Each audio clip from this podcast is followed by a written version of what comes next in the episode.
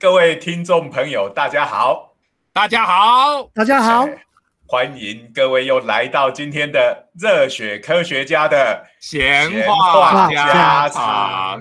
大舅舅，这是我跟徐老师搞不好不容易同步了，就是你，有够老梗了，你们。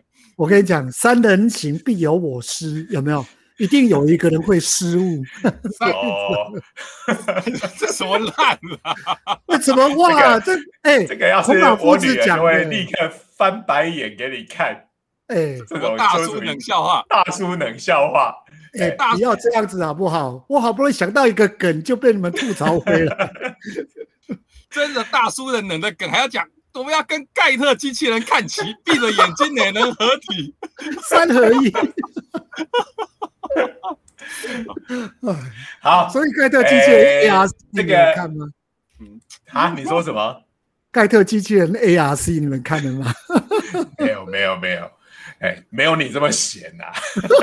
我也没看呐。好了好了，我们开始还是要先自我介绍一下。对，哎，我是东海大学应用物理系施启林老师。我是中原大学物理系的许基林许老师。我是正大传播学院的王九九老师，有些身份不一样的哦。没有学期要开了，是不是？自从之前因为啊，之前因为我们的电影要上映，所以呢就停了一段时间没有开课了。然后呢，现在压不过学校的的哀求，只好继续来开。结果就遇到预期，搞不好要用线上开课。啊，所以这个反正这两个月下来，应该大家都对各种线上都非常的有经验的。对呀，而且正大传播学院听起来这种线上的东西就要非常的进步才对嘛，对不对？什么时代了，传播东西都要靠网络嘛，对不对？我我不真的真的，这这容许我稍微夸张一下。你知道正大有所谓的全息投影、三百六十度立体投影。我跟你讲，我期待了，但是这绝对不可能是真的，好不好？一般的公立大学通常呢都不会花时间跟花精力在设备上面。哇，全息投影这个又有话题可以讲了，我们可以下次讲了哈。哦，全息投影这个在人类历史上面也是源远流长。然后呢，这个九九你要体验一下自己当初音咪咕的 对啊，全息 投影不就是最大的贡献就是让初音咪咕跳跳舞吗？还有什么其他功用吗？好，这个科博馆会会来打你的。科博馆现在不就直接现在在打疫苗了吗？啊，不对不对，不是科博馆，那是科教馆。好啦好啦，又要扯一些有的没的。我发现我们在疫情期间好像节目也越录越长。本来说这个呃，可能因为用这种连线的方式，音质会比较差，我们录短一点。结果好像完全没有，每一集都越长，就是因为大家废话都实在太多了。因为用直，我跟你讲，用这种线上直接用通讯来录节目，其实更像在聊天呢。所以大家情不自禁，话匣子就打开了。各位听众朋友，各位听众朋友，其实这只原因只是因为录现场的时候，我看到啾啾失控的时候，我可以一拳打过去，但我一拳打不过去，所以常常会有失控暴走的状态。所以现在知道了吗？线上学习。现在最重要的就是看看有没有什么体罚装置，有没有 能够让刺激学生的 学习。还有这个就是要装那个像我们开巨大机器人的那种体感操作系统，尤其是要像那个豆酱 Demos，还是就是这个普通的体感操作呢？只是在身上装很多的 sensor 啊，里面的驾驶员是个空手道高手，他做什么动作？这个机器人也会做什么动作？这听起来非常合理，因为这个他这个主角头脑简单，四肢发达，太困难的仪器操控那就不会，超过五个按钮不会用，超要用这种体感装置。可是它还有一个非常奇怪的装置，就是机器人被打，它也有这种这个回馈系统，哦。会把这个痛觉传回来，机械被打，这驾驶员也会痛，所以就不不晓得到底是什么原因。每次看到他被电的哇哇叫，就觉得很奇怪。根据我看漫画的这个传统，通常就是要把人逼到绝境，有没有？会燃烧小宇宙大爆炸。然后他就会发挥他最厉害的底力，有没有？那个力量就会出现。所以整个故事里头最腹黑的就是发明这个机器人的博士，他就要整主角。我是为了你好，为了你发挥潜力，所以把你电得哇哇叫。对，这个我们给他的理论解释就是。哎，一般我们在操控这种机械的时候，也是要随时关注现在各部各这个机器人的状态到底是怎么样，有哪个地方受损，就要赶快要保护，或者是要启动什么修复灭火的装置。好，那因为这个呃主角实在头脑太过简单，这个复杂的仪表他看不懂，所以就让你自己的身体来体验，哪边会痛就是哪边受损。施老师，这个我就不认同了。你说他头脑简单，他最后还把妹？你要想啊，他把妹高手。谁说头脑简单的人就不能把妹？啊，还是头脑简单的人比较容易把妹？真的。不过刚才这个机制其实就跟人体的痛觉其实原理是很类似的嘛。我说，我意思说，我们人类的痛觉的目的性是很类似的。我们人类干嘛要痛？你看痛不是？你看有些电影上呢。的反派是无痛感的哦，在电影上很威，对不对？啊，就他因为他再怎么被打都不会怕嘛，对不对？对其实才还蛮常有这种这个呃，啊，通常都好像是反派。对呀，哎，然后痛了也不知道，然后骨折了也不知道，所以通常会威一阵子，然后后来就变得很挫，因为他各位应该也还各位应该也还记得吧？《城市猎人》第一个大反派不就是卖那个天使之城 Angel Dust 的？哎，也是让人家吸了之后会无毒呃无痛觉，嗯，然后会变成超级士兵，有没有？嗯，不过那种的这个缺点就是会打到死为止。对对，就是这个其实所以痛觉是这个我们人类的或生物的一种自我保护的作用。对呀，非常合理嘛。所以我们远距教学，包括我们的远距录音，好，我们下次用电极装置，好吧？对，直接按下去就电极。就有非常太多电，可是你以为学生会乖乖的去穿着这套装置吗？这是最困难的部分。学生要是表现不好，就电他的家长。哎，我跟你讲哦，家长过来，我儿子他们上那个线上线上教学，同学呢，老师都规定要开那个呃头像，然后要喊报名到哦，不然直接就扣分哦。但是呢，老师没料到，就是每个学生。只要一瞬间有喊到，拍一下脸之后，马上又切回鬼灭的头像，一切一切都不管你了，管你那么多，因为他知道上课根本没在注意头像。其实那个呃小朋友都把是这个呃上课的那个网络教室开着，然后另外同学之间又另外再开一个。对啊，绝绝对武力就开始打起来了。嗯。现在上课哦，很多人开这个，应该说这个 webcam 啊，网络摄影机都是没开的。老师上课常看到一个一个各式各样的头像而已，有的头像还是会动的，有够让人家分心的。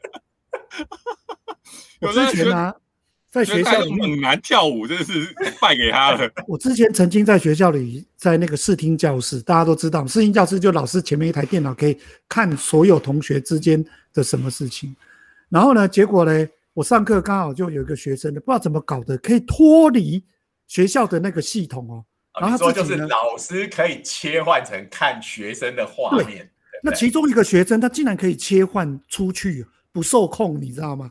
然后呢，我就很好奇，说他在看什么？一走过去，那时候竟然给我在看从那个什么那个海盗版那边下载的迷迷片呢？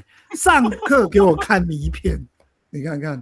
学生哦，真的是无所不用其极。不过这个现在已经不是什么新闻了，会上新闻的都是老师看名片才会上新闻。你是说上课上到一半投影片，突然就在播影播名片？这个其实每隔一阵子好像就会有这种新闻，或者是什么政府官员。没错，对啊，开始简报打开以后已经。这个经过了快十分钟了，还没进入主。我成功的已经把我们节目拉长十分钟。所以来九九这个九九集结，好，拉回主题，拉回主题。哎，我们今天要讲的也是一个有点恐怖的研究，跟人体有关的，不是要电九九，对对对，跟人体有关的。对，哎，就是这个大哥哥大哥哥的这个恐怖的主题千和体，好千合体，这个什么叫做千合体呢？就是不同的生物把它们变成在一起，哎，把不同的生物合体。不好意思，施老师，我只听过千千合蚁，没有听过千合体。其实千我没看哦，应该是说千合兽。对对对，那千合蚁当然是其中的一种。对啊，开玩笑。你虽然要骂富坚义博，但他对人类的贡献已经够了。我 至少有看到千合蚁耶。一，我从来不骂富坚义博，因为我们这个年纪的人已经都经过永野户的洗礼，没有人可以吓得倒我们的。永野户高屋梁树啊，对不对？对。可是永野户已经收到你的感召，他决定要要出新版的五星物语了。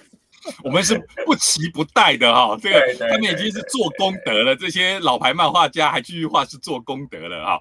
好啦，我也不骂富坚义博了。不过这个铅，这个铅就是哎铅进去嘛，就把它塞进去的意思嘛。所以铅合体就是合在一起的意思。用了这个铅合两个字，听起来就很威嘛，对不对？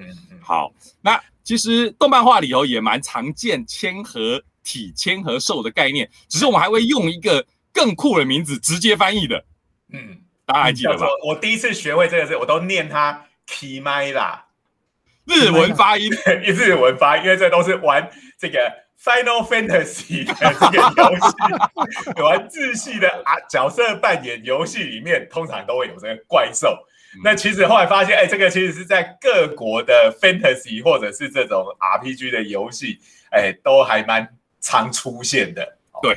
啊，这个好像去 Google 一下就可以看到啊，它的语言是来自于希腊神话，然后呢，希腊神话，所以基本上你怎么念都可以啦。我认为它到了英文应该也有转音过了，到了日文又转了，用到了中文又再转一次哦。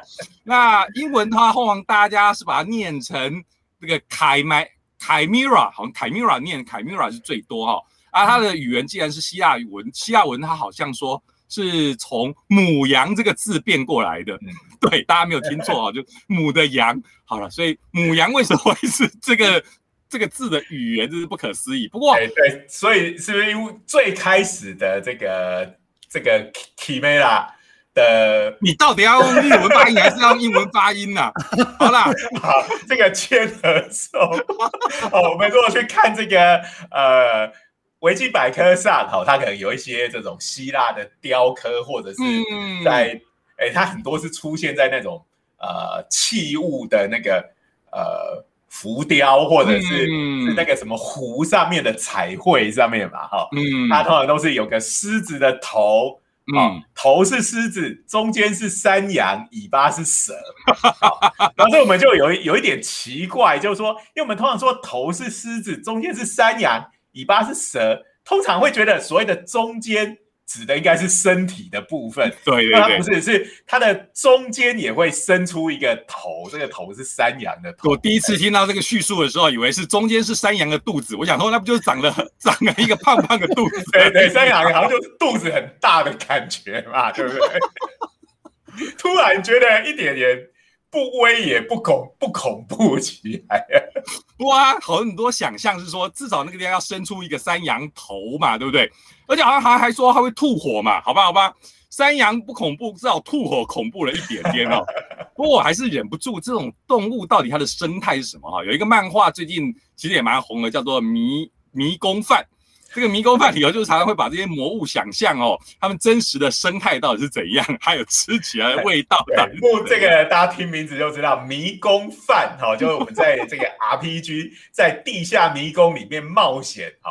那那个冒险的时间都很长嘛，你又不能背着这个好几个月的粮食，然后你如果深入地下迷宫，也已经没有商店了，那到底要怎么活下去呢？就是。遇到的怪物就把它杀来吃，这样子概念。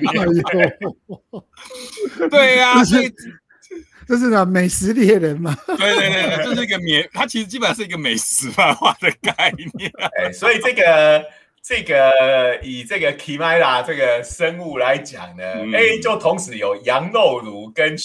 这个蛇肉汤这两种概念，哇，还有野味，还有红烧狮子头，哎，那哈利波特有点华西街的形象在。那哈利波特里面有那个老鹰头，然后呢，狮子的身体，那是龟头，那是对，那哎，那个是另外一个，哎，那个是叫什么救狮，对不对？对对对对，还是施救，哎。好了，看你要从 比较比较威。看起来比较威风一点，哎。根据命名的法则，那就是看谁插谁，就会决定 他名字谁谁攻谁受。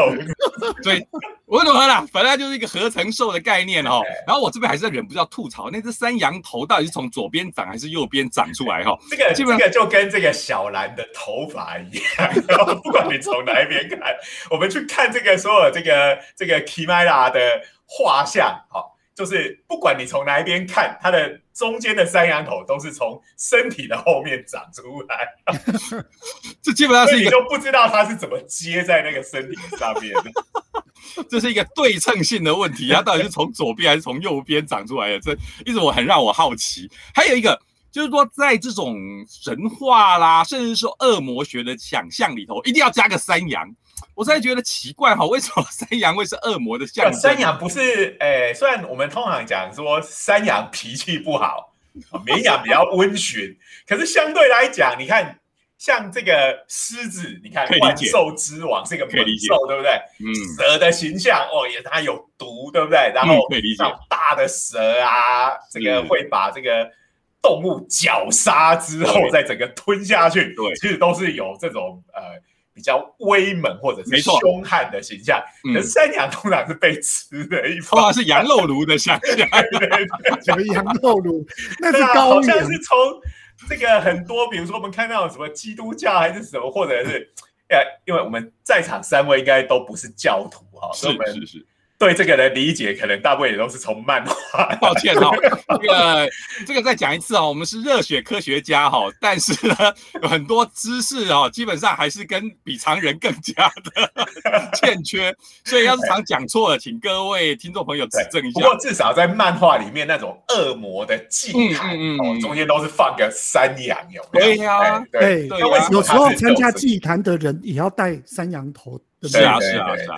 不过我听说过一个讲法，就是山羊的眼睛看起来超恐怖的，所以大家觉得跟恶魔联想在一起，所以要放个山羊头。呃，因为它的那个眼睛，如果你仔细去看，它的瞳孔是横的，哎，对，是个相当细长的长方形。哎，对对对，相当细长，而且细长是横向的细细长，很像看起来三 C 产品的那个开关有没有？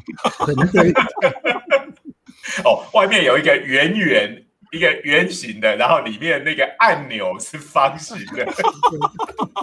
讲到三 C 产品，听起来忽然觉得和蔼可亲，忍不住去按它一下。可是大家呃，这个回去一下可以去 Google 一下这个山羊的眼睛的图片。哎，嗯，真的你不注意的话，还真的，一看会觉得，哎，真的是有点有点诡异的这种形状，因为它就是横着一条线嘛，哈。虽然说。是细长的瞳孔，在生物里头不算是太罕见。我们最常见就是猫的眼睛嘛，对，对不对？嗯，猫科动物的眼睛是竖长的，好像还有什么蛇的眼睛，好像也是也是也是竖的，它是直立的，但是它并不是方形的，对不对？对对对对，它它的它里头也是两头尖，然后旁边是这个圆弧状的，所以虽然它是比较竖直，就是说呃是横方向比较窄。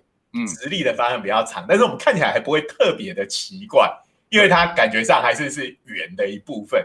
可是山羊就真的是一个长方形，真的是超不一样的。对，那我记得这个在科学上面也有说，有人做过研究，有人提出过解释哈，就是说什么猎食者。他们通常都是竖的，就刚才讲到的，像猫科的啦、蛇类的啦，他们那种竖的，是让他们的立体的视觉会好一点点。那可以想象，山羊就刚好是另外一个极端，因为它是被捕食的那一方，所以它要尽量广宽广它的视野，所以它是这种水平方向的拉长，可以让它的视觉哈涵盖。的范围有到到哎不到三百六十度啦，可是也是三百多度，是非常广的。所以他的眼睛变得广角镜头，对广角镜的这个效果。对对对对，所以有有这个有这个讲法。不过我问一下两位老师，你们第一次看到这种千和兽的概念是哪里来的？我我第一次看到这个概念，没有没有没有没有，我小时候是看的石川贤的漫画，叫《魔兽战线》，哦，有有有有很多很多的动物在他身上。对对对对对对对，那个是我第一次看到千和兽的概念。嗯哦。那个漫画那个年代，石川贤的漫画常常就是哦外表看起来像个人，然后忽然现出真身的时候，身上就会跑出一只魔兽，然后完全无视于质量守恒。不过，反正石川贤本来就没有质量守恒的概念。你看他盖特机器人，哇，今天又呼应了开头的盖特机器人，他本来就没有质量守恒的概念，随便的一个瘦瘦小小的人可以变成一只很大的魔兽，他也画的很开心。开玩笑，他他已经知道了所谓一等于 mc 平方，你知道吗？质量互换就会产生很大能源，那就盖特射线的由来啊！那还是要吸旁边的能量哦。而且如果你要看，哦，这个还真的是吸的能量可能是普通，不是普通的多哦，要吸很多能量啊。问了这个，哎哎，我们刚才讲到哪里？我们刚才讲到合作的概念。对对对对对对对对。而且很多动漫画流都有啦，对不对？然后。大家最最刚才讲到的那个让人家有心灵创伤的，也是动漫画嘛，就是刚才讲到大哥哥的歌嘛，哎，哎，这个来自于这个呃《钢之炼金术师》。对呀，哎，那这个其实就我们刚刚讲的呃，比如说是神话也好，还是我们在这个呃角色扮演游戏里面。所碰到的怪兽也好，哈，他们当然就是各种不同的这个野兽牵合在一起，好，那但是我们今天要讲的主题是，哎，那人可不可以来牵合？好，嗯，跟动物来牵合，好啊，这个在。这个《钢之炼金术师》里头就有一个这样子，还蛮悲剧性的画面 对对对对，这个大家可能不愿意想起，会有心灵创伤，所以我要在这边再重复一次，唤醒大家的创伤。没有，以后就是有一个哈，就是哎，因为大家都故事前面就不讲了哈，反正就是男主角他到了一个这一个国家炼金术士，是号称他以前成功的做出过这一个可以讲人话的这个合成兽。那可是他一直这几年还一直没有新的进展，然后一年一度的这种国家炼金术师的审核时间又要到了，所以他就非常紧张。我们听到这边，我们作为科学家的心灵创伤，说这个就简直就是跟我们的国科会计划、计划一样，每年都要去我先宣称，哎，我之前曾经做出一个非常了不起的研究，会上 Nature 哦，然后就写成一个计划，国家也给我钱，但说，哎，那你这个。如果是真的的话，你应该可以重复把它做出来，然后再更把它推广，看能不能有应用。哇！结果整天做都做不出来，糟糕！要结案的，而且要申请明年度的计划。你已经拿了国家很多钱，聘了很多研究生跟助理。你要是今年的计划没过的话，你以后。这个就没有办法进进行，你的学生就全部喝西北风，这时候怎么办呢？好，那这个就是我们科学界每年到了十二月的时候，每个教授都在烦恼的的事情。好，各位各位听众朋友，你会觉得科学家心灵创伤的方向跟人家不大一样。是是是，各位各位听众朋友也要留意，千万不要去担任。一些有名科学家的助手啊、学生啊，都很危险。通常根据漫画，这个疯狂科学家一定拿他的学生来做实验，然后最后就搞出一大堆。哦，这个这个啾啾，你不要在那边危言耸听哈！现代的科学研究都要经过这个伦理审查的啊。我们等一下也会讨论到这个事情哈。我们先回到这个钢之炼金术师，好，这个徐老师。对，这位什么国家炼金术士，他做不出来，怎么办？对对对，这位塔克哈，然后男主角去玩，跟在到他们家做客的时候，看到他有一只呃可爱的大狗，不更重要的是哦，他有一个可爱的女儿啊，女儿跟这个狗啊，整天就喜欢跟男主角玩啊，然后呢？这一个塔克就是这个烦恼的炼金术师，在烦恼、烦恼、烦恼，就有一天说：“啊，我有大突破了！”跟男主角说：“我终于再度做出来了，做出一个合成兽，不但可以讲人话，而且还可以理解人话。”然后这只合成兽呢，就对着男主角撒娇，然后呢，嘴巴就讲出：“大哥哥，来玩吧！” 于是男主角就震惊的说：“突然他就醒悟了，对，就说。”你的女儿跟你家的狗到哪里去了？塔克就说：“我最讨厌你们这种直觉敏锐的小鬼了，就是这一幕就是名场面，各位大哥哥就这么来的哦。所以就是这个被逼到绝境的炼金术师哦，在这个这个科技部计划，他们应该叫做炼金部计划要结案的前戏，为了要能够有成果交出来，哎，把他的自己的女儿跟他家养的狗给做成合成兽。这个塔克也真笨，他只要申请延期就好了，不是这个事。所以你看嘛，我们的科技部多有人性啊，对不对？我们一定要讲多讲科技部的的好话。这也难怪哦，那个徐老师还没有做出人跟狗合体的。我我我我今年我今年申请延期了，我感谢科技部的。不然你可能就要把你家的天竺鼠做成。签合手，可是老鼠，老鼠跟老鼠签合之后，依然还是只是个老鼠，没有没有没有，它不会一直讲话，或者是理解人的说法。徐老师会把他们家的天竺鼠跟他的飞轮两结合在一起，就变成天竺鼠车车。好了好了，铺梗铺这么久，我们要真的来讲，我们今天要报道的。真的跟科学有关的部分，好厉害！我们已经拖了三十分钟。好，来科学部分来了。哇，这个呃是这个跟生物有关的研究，哈，这是真的发表在 Nature 上面的这个研究，哈。那这个研究是在这个今年，哈，二零二一年的四月，哈。那发表哦，不是发表在 Nature 上面，是发表在 Cell 上面。Cell，那 Cell 其实跟 Nature Science 是同等级的，哈，只是比较关注在生生物方面。NSC 哈，那我们以前都说，以前国科呃科技部的前身叫做国科会嘛，哈，国科会这个机构的缩写就叫做 Nation 呃 National Science Council，哈，就是 NSC，哈。所以其实我们都说啊，他们都只认 NSC 的论文而已，其他的都不算数啊。不过这个梗只有学界的人听得懂，就算了。所以这个 Cell 也是这个全世界顶尖的这个科学期刊啊。那既然叫 Cell，它当然就是专注在生物学方面啊，不像 Science 跟 Nature 就是只要各种跟科学有关的，他都收哈。Sale 就是专门生物学。那这篇论文是美国的这个沙克研究所哇，制造沙克研究所。我要说一句，跟沙克不一样啊！好了好了，大叔的阿仔梗一定要来。这个沙克研究所，这个沙克呢，这个应该大家都知道，这个小儿麻痹疫苗啊，有一个是沙宾嘛，沙宾是口服的，我记得。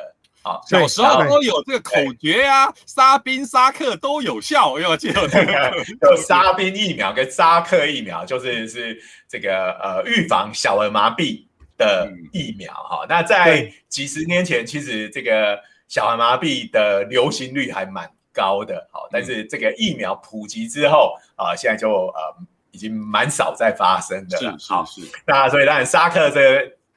也是一个很了不起的科学家，所以就有以他为名的这个呃生物学的研究所哈，也是属于非常顶级的研究机构啊。那他是跟昆啊中国的昆明理工大学合作啊。那这个研究是做什么呢？他是把人类的干细胞好放进猴子的胚胎里面哇培养哦，然后呢呃，所以这个胚胎呢，它就同时有。人类的这个细胞也有猴子的细胞啊，然后把它拿出这个猴子的体外，好，等于是做体外培养，好，那这其实是一个嵌合体的胚胎，然后培养了二十天，好，那这二十天里面呢，当然这个胚胎也会继续成长，然后也开始有了初步的分化，好，这就是这个呃研究的一个成果，就是说哦，人类的干细胞可以在这个猴子的胚胎里面存活二十天，而且也可以跟着猴子的这个细胞一起分裂。哇，这个在讲到科学之前，我忍不住就要插嘴。我当初听到昆明理工大学参与这个研究，我脑中是说，哎，是拿那个 panda，是拿哎猫熊还是熊猫？现在到底要叫叫叫猫熊来做研究？熊猫。熊猫昆明研究所就很遗憾的不是是人跟猴子是吧？啊，这个身为可爱动物的爱好者，觉得有点遗憾哦。你是想把人放进熊猫的胚胎里面，以后变成熊猫人吗？还是变成这个乱马的爸爸？那变成乱马的爸爸，只要去泡温泉就好啦，那么辛苦干什么？好啦，我的直觉是想想到这个，但是呢，其实人跟猴子哇牵合在一起。他们在基因上面应该有一定的类似程度嘛？不过我这记得之前其实也有做过人跟其他动物嘛。对对对，放进猪的胚胎里面。哦，人猪，这人猪听起来比较惊悚一点点。会变成猪八戒吗？哦，不过这是做人猴的。不过要忍不住讲说，这个人跟猴合在一起。然后呢，你就会想象，他的确应该他们的这个成成长的过程中，他们的这种互相相存的可能性更高，因为毕毕竟基因比较接近。那如果不是养二十天，而是一路养下去，到底会跑出什么东西来嘞？哎，大家可能一方面觉得有点可怕，一方面也想知道啊，继续养会怎么样？会不会养出一只猴子来跟你说，大哥哥来玩？可是我跟你讲，这个变得比较不惊悚，因为我们《西游记》里面就已经预言过这个科学的进步了。之前是人跟猪，现在是人跟猴。猪八戒跟孙悟空都出来了。是这个科学家，他是《西游记》的爱好者。对，科学家基本上过读过《西游记》，所以基本上都知道里面的妖怪都是人跟动物的合体。接下去还会发生人跟牛就变牛魔王，人跟马就会变成龙马。哇，还有蜘蛛哦，蜘蛛精，哎，没错，寒丝洞，对啊，那所以当然问题就是那二十天后来呢？很抱歉哈，这个就是我们刚刚讲的现在的研究伦理的规范啊，你不能再继续养下去了，好，嗯，那这个呃，万一它真的继续成长，真的长成一个有生命的生物，那它的各种的权利。跟义务这个就变得很难厘清哈。对，那这个东东西你制造了一个新的生命出来，然后呃，它到底身上会有什么样的问题，大家都不知道啊。那是不是当他有了生命，甚至有了意识哦，那他可能会觉得啊，我不应该被生生到这个世界上来，那怎么办？这个问题怎么解决？你去给他安乐死吗？怎么办？哦，所以这个东西现在对于这种。胚胎好，人类胚胎的研究其实都有非常严格的规范啊，所以他只做到二十天，好，就是在那之后，这个这个样品就必须要废弃，不能废弃其实就是杀掉吧，对不对？就是杀掉。那你但是你是要讲废弃，还是要讲杀掉？其实这就面临到一个更争议更大的问题哈，就是说一个胚胎长长到什么时候算是有生命？其实这个在伦理上面一直有争议，一直有争议。这个伦，你们都用一些比较科学的字眼。这个如果牵扯到社会道德层面，这应该叫堕胎了吧？是啊，所以这一个一直有争议啊。应该来说，我们科学上面的话，如果是杀动物，这个当然现在还是有一点伦伦理上面会在意，就是动物权哈。可是杀动物大家都还可以接受，杀人就是另外一回事了。那这个胚胎上面有人的成分。OK，所以呢，你在某个程度上，这是不是说杀人呢？这个在伦理上面，所以二十天废弃，这一定就是伦理审查的时候就已经规定下来的。你就算是科学家在疯狂哦，想要把它养下去，可是他一开始通过了伦理审查，一定就只限于他只能养了二十天。好，那二十天如果他是人类，他到底算不算是有生命？就是回到刚才啾啾老师讲到的，你的堕胎到底什么之前，什么是之后，它算不算一个生命？这其实到现在都还没有定论呢。对不对？那你说这个东西可以无限上纲吗？其实也很难无限上纲。比如说，你说啊，那就是一个人啊，不该堕胎啊。那就算是早期的受精卵，你可不可以堕掉？或者是说精子卵子，你说精子卵子也是生命，这个我就觉得就有点上纲到过。我这个说，你如果说要精子的话，那实在是数量实在是太大了，你可能很难成立啊。所以就是有另外一种荒谬感出来了嘛，对不对？就是说。啊，我们推到两个极端，如果是一个已经成型甚至已经生出来的婴儿，我们都知道这个绝对不能杀。哦，没错。那在还没受精之前，哦，你可以杀这个精子跟卵卵子，好像卵子还说因为那个比较独一无二一点，一次一颗，精子这个是几千万颗、上亿颗的，这个这个你你想要让它全部变成变成生命，这本来就有它的不可能啊。是，所以我们推到这两个极端都知道，哎，这个答案好像还蛮清楚的，但是中间要画出一条界限，这个就很困难。对，所以精子到卵子变受精卵，受精卵可不可以拿掉？那受精卵开始哦长长长长，开始分化，分化到什么程度，你才把它认定是一个生命不能杀？我看这个哦，的确这个界限是非常难划分的。那这里哈，这个当然我们在这里也不是要给一个答案哈，我们只是一些，我们只是几个两个热血物理学家跟一个路人而已，还没有在闲聊。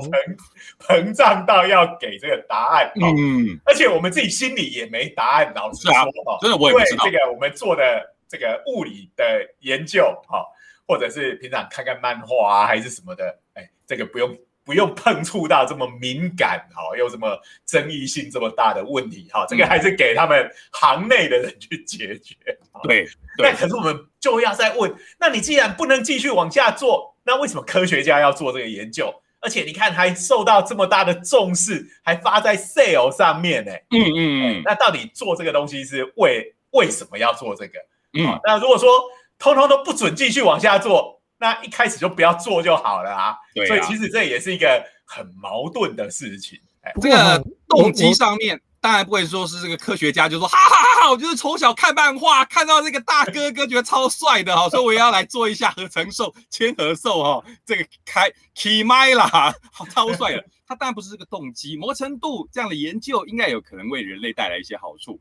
我跟你讲，这个让我想到倪匡的一部小说叫《后辈》，不知道各位还你们还记不记得？其实他就讲说，很很多复制人，他其实复制出来的。的用途就是为了要做这个取代用，对，其实不只是泥筐吧，就是我记得有个电影叫什么《绝地》什么鬼东西的，也是这个概念嘛，就是很多人这种复制人其实是啊，你说他被他们他们那些人都被养在一个岛上，对对对对对对对，然后一副世外桃源哦，在里面无忧无虑的生活，哎。对对对，这种作品应该是还蛮多的，尤其是在那个九零年代，有没有那个复制养陶粒？一出来马上就有各式各样这种的讨论。啊，对，那这个当然其实就呃，因为我们人类的医学一直面临到一个问题嘛，哦，因为人会衰老，会死掉。那而且还有一个就是说，这个呃，其实所谓的这个器官移植，啊，嗯，在这个供应的一方。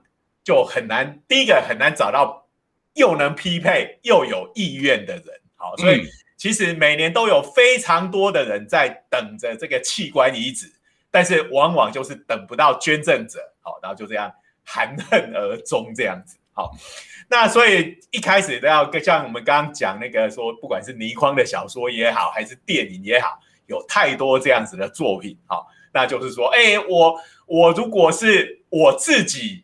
的基因，然后培养出来的这个呃器官的话，哎，应该就不会有排斥跟这个不匹配的问题了嘛，对不对？好，那所以就会有这样子的想象哦，我就有有随时有取之不尽、用之不绝的备用器官，哪里坏掉就坏就换哪里。好，那几乎这个就可以达到一个不老不死的境界。好，但我们知道大脑可能是呃一个比较麻烦的问题。哈。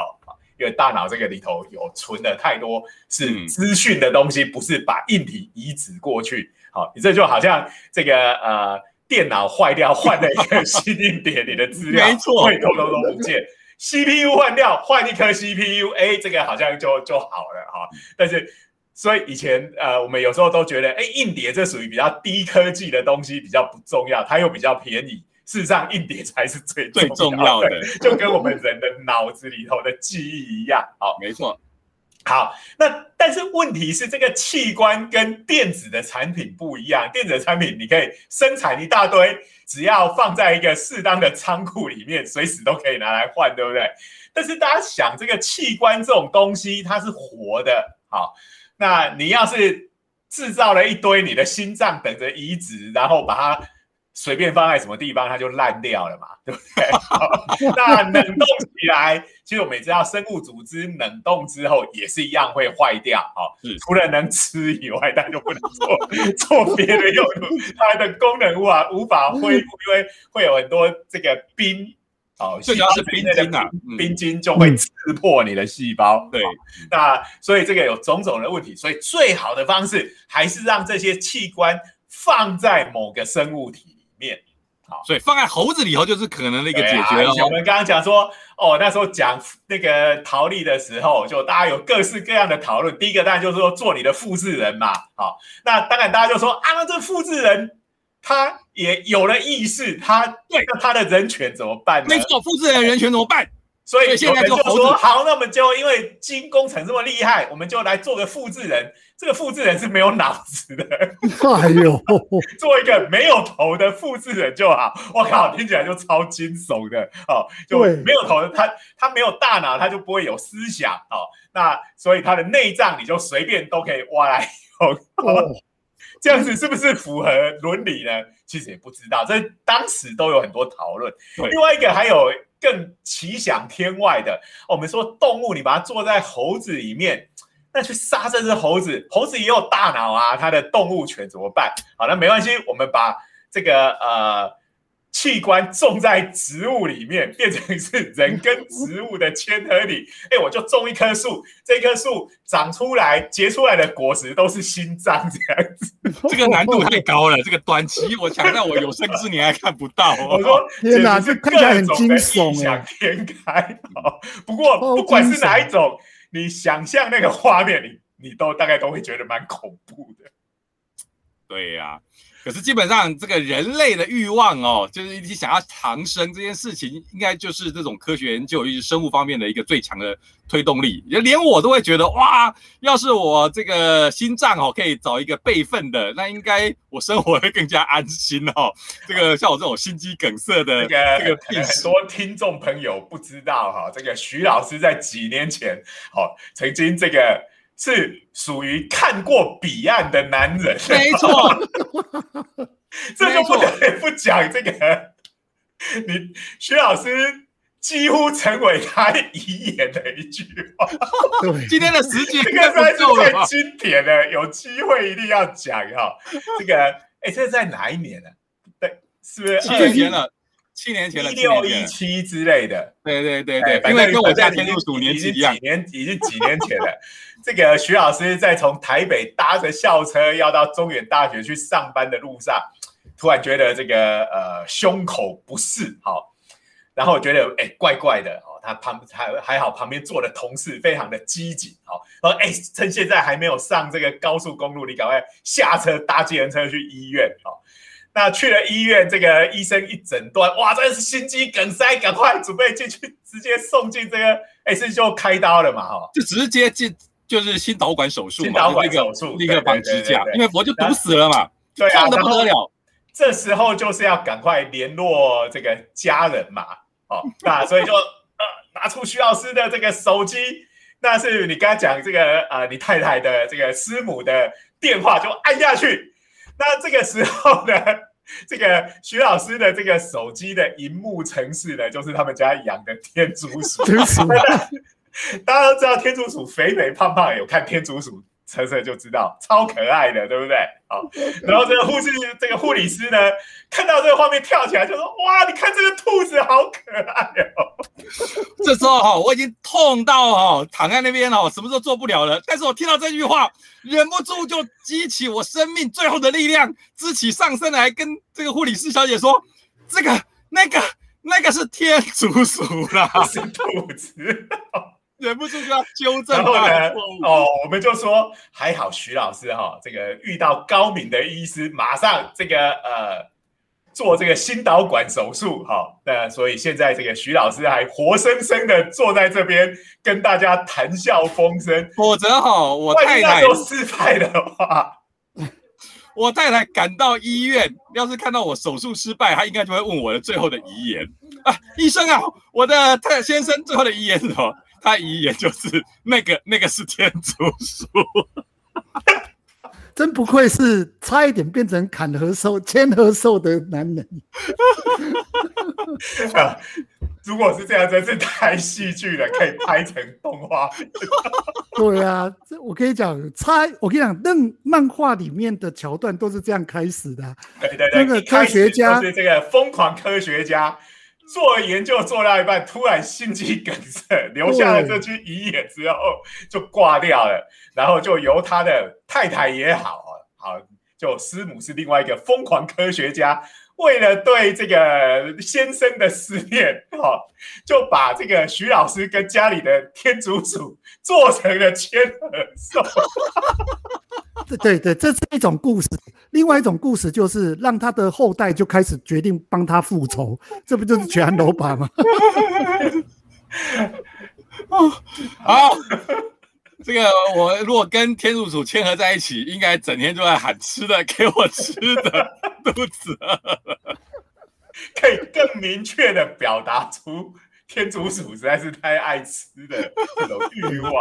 你终于可以知道你种的那个。那个什么地瓜叶到底是怎么样的滋味了？没错啊，好哇，今天时间是不是也差不多了？哦，已经到了吗？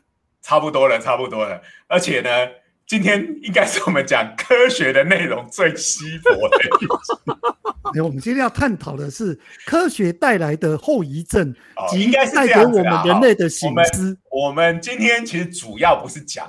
这个生物科、生命科学的技术，因为那个不是我们的专业啊，那我们是透过一个这种人猴的胚胎嵌合的研究，我们来讨论这个科学的研究伦理的问题，以及真的是到底《西游记》什么时候会变成真人版？然后，其实我们在这中间，其实也看到这个科学的研究跟这个科学的的伦理中间的矛盾，哈，嗯，就是说，其实大家还是超想要这个东西的，对啊。可是这个科学伦理的墙壁，这个大家都觉得好像不应该往后退，哎，做到这里差不多就该停了，哈。就是呃，我们常常都在讲，尤其是这个最近这个生命科学的研究，哦，那个进步的速度实在是。非常的快，我们每次都讲哇，这个再再往前一步就进入了神的领域了，对不对？好，所以不管是像这个啊，你这个胚胎的研究，这种人兽的嵌合也好，或者是这几年很最红的嘛，去年刚拿诺贝尔奖，哎，可是他拿的好像是化学奖的这个基因编辑啊，讲到这个好像就看到了。一百年前，我们物理学的这个拉塞夫拿到化学奖一样哦。这个发明基因编辑的科学家拿到的也是化学奖，而不是这个生理医学奖啊。他自己心里边怎么想的？OK，感觉这个都都是我们已经可以去操弄这个生命啊。这个呃，其实要问我们，呃，我们就想嘛，这个呃，我们也没有答案哈。到底我们在这方面的研究？应该要往前推进到什么程度？不过哈，我每一次看到这种新的研究，我都觉得他都在做一种尝试。尝试的并不是实验上面的尝试，是对于人类的伦理能够承受的极限的一个挑战。就是一般大众，一般大众，如果你说立刻就做出一个人猴，大家一说啊，开玩笑，怎么可以？可是你每次都把这个东西稍微往前推一点，往前推一点，也许我们人类就越来越能够接受这种新颖的科学生物科技带来的挑战，简直就是温水煮青蛙嘛！哦。或者是我们讲挤牙膏啦，切香肠。哎，可是真的就是这样的概念哈。这个以前普朗克在引起这个，应该是普朗克吧，在引起这个量子革命的时候，有讲过一句话，就是说这种新概念的接受，并不是哈 这些新一代的人说服了老一代的人，而是单纯的老一代人都死光了。不过我倒是有可能真的，哎，有就是呃，因为他们从一出生就已经。亲爱的年轻人一出生就已经接触了这个生物科技研究非常发达的年代，所以很多东西对他们来讲都是理所当然的，哎，所以可能对这这样子的研究接受度也是比我们这些老人要来得高，哎，对呀。而且我严重怀疑哈，这个虽然根据这个研究伦理，它二十天就要把它报废掉，我觉得一定有科学家偷偷 在做，没有法。对啊，我我看电影、漫画都这样子演的，后续都这样子偷偷演。然后哪一天东京湾国际啊就爬上来了。对啊，关你这样《侏罗纪公园》怎么演的，对不对？啊，不过我要讲一件事情我认为还有一个原重大原因是因为。呃，现在这些科技其实都不关己。如果到了事事情很关系到个人的时候，搞不好接受度会突然间变高哦。我举个例子哦，其实我们最近在疫情期间就有遇到一个两难的状态，比如说我们很多的疫苗到底要不要经过第三期的实验哦，我们号称叫人体实验这一块的部分。那其实第二期的时候，我们就已经有分作哦，这个对照组跟实验组，有的注安慰剂。可是呢，你到了第三期，等于要到真正有染病到某种程度的这个地区去，已经是大流行，而且已经有证实有效的疫苗出现了，然后你还让他打安慰剂在那边跑来跑去，是啊，当然就是一个呃有伦理上的问题，哎，所以我就说，这时候你要求做第三期，不就在挑战人类的道德问题吗？对不对？那只要你是关键，大家又觉得这 OK，嗯，好，OK，所以这个问题是很大哦，今天应该也。不可能就聊完，我们也不可能给一个精确的答案啊。不过呢，大家可以就这个问题想一想，这应该就是我们当代人得面对的课题了，没办法了。对对对对对，哎，徐老师，你不是也教过这个科学伦理的课？没错啊，对啊，每次课堂上都是吵吵成一锅粥哦，这是一定会吵的。这个不过我觉得每次是不是都会拿大哥哥来拿出来放？那请问你学生对大哥哥这一个桥段的的反应是如何的？这个大哥哥的桥段，当然都是大家的心灵创伤呢。可是忍不住，大家都要吐槽这一个为什么要用狗嘞？如果来自猫的话，猫耳的猫耳少女的接受度是会比较高，这样就无法造成这种剧情上的冲击了。大家都觉得哇，这个研究超赞的，赶快多做几个。我 我严重怀疑日本的科学家就会被这种伦理学家来 K 了。好，这几个阿宅科学家讲这是什么发言啊？好，OK，时间差不多了。嗯，哎，我们今天。啊，就是透过一个这种这个千和胚胎，好来探讨非常严肃的科学伦理的问题啊。那同样，我们呃在节目最后还是一样要感谢科技部的科普活动计划的赞助啊。那我们在疫情之间这个不断电啊，继续为大家服务啊。那也欢迎各位啊，下个礼拜持续的收听我们热血科学家的。闲话家常的节目，嗯，好，今天的我们节目就到这边，谢谢大家的收听，再见，再见，拜拜，拜拜。